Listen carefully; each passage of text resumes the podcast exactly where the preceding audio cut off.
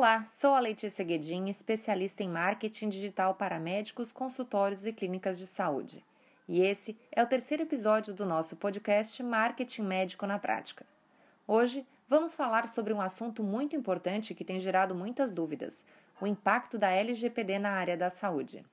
Você já ouviu falar sobre a LGPD? Conhece essa lei e sua aplicação em empresas de saúde? De forma resumida, a Lei Geral de Proteção de Dados, chamada LGPD, é uma legislação empregada nos mais diversos segmentos de negócio.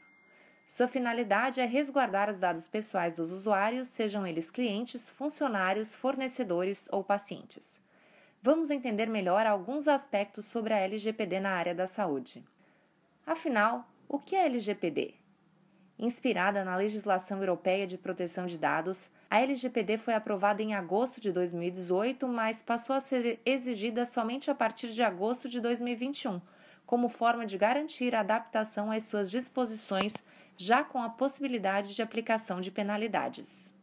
E a empresa que violar as normas fica sujeita às sanções, como o pagamento de multa que pode chegar a 50 milhões de reais restrição para o tratamento de dados, além de punições administrativas, sem contar a possibilidade de responder civil e criminalmente pelos danos causados ao titular.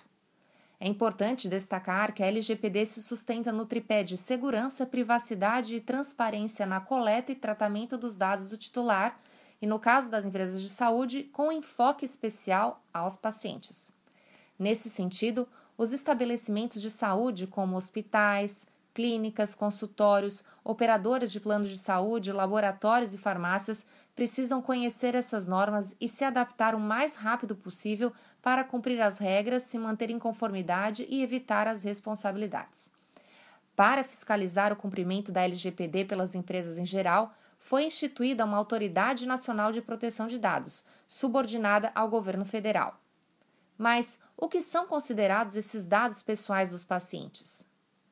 Os dados pessoais dos pacientes são os dados que identificam ou permitem identificar uma pessoa, por exemplo, o nome e o telefone de pacientes. Além desses, tem os dados sensíveis, considerados aqueles que podem acarretar uma grande exposição tanto na vida social quanto profissional de uma determinada pessoa, passíveis de criar critérios discriminatórios, violando diretamente seus direitos e liberdades individuais, como dados sobre etnia, religião ou gênero, bem como dados referentes à saúde, o que inclui os biométricos, genéticos e históricos dos pacientes. Por onde circulam os dados dos pacientes nas, nas, pacientes nas instituições de saúde? Muita gente pensa em dados como algo ligado à tecnologia, só que, na verdade, os dados ou as informações dos pacientes estão por toda a parte nos hospitais, clínicas e operadoras de saúde. São exames, históricos médicos, prontuários, consultas via telemedicina, todos eles contam com informações dos pacientes. Mas vai além disso. Até o agendamento de uma consulta ou atendimento do paciente por telefone, e-mail e aplicativos é passível de armazenar dados.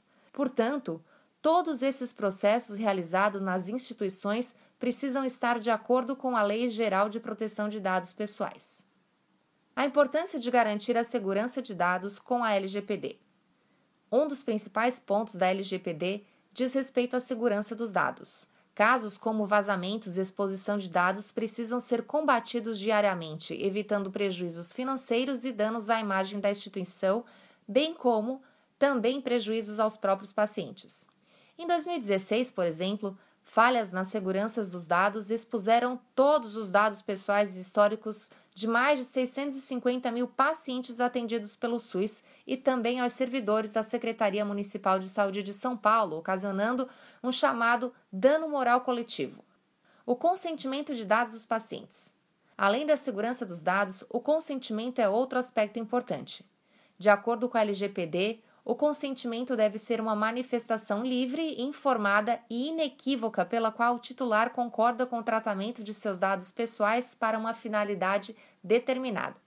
Ou seja, os dados apenas podem ser coletados e armazenados em um sistema com autorização prévia e consciente do paciente, que precisa entender a finalidade. Isso vale para os prontuários criados a partir de agora e para os dados que já estão cadastrados nos sistemas ou em papel e que, neste caso, vai exigir que as instituições procurem pacientes para buscar essa autorização. O consentimento deve ser feito por escrito ou em sistemas digitais, mas o titular pode retirar essa autorização a qualquer momento.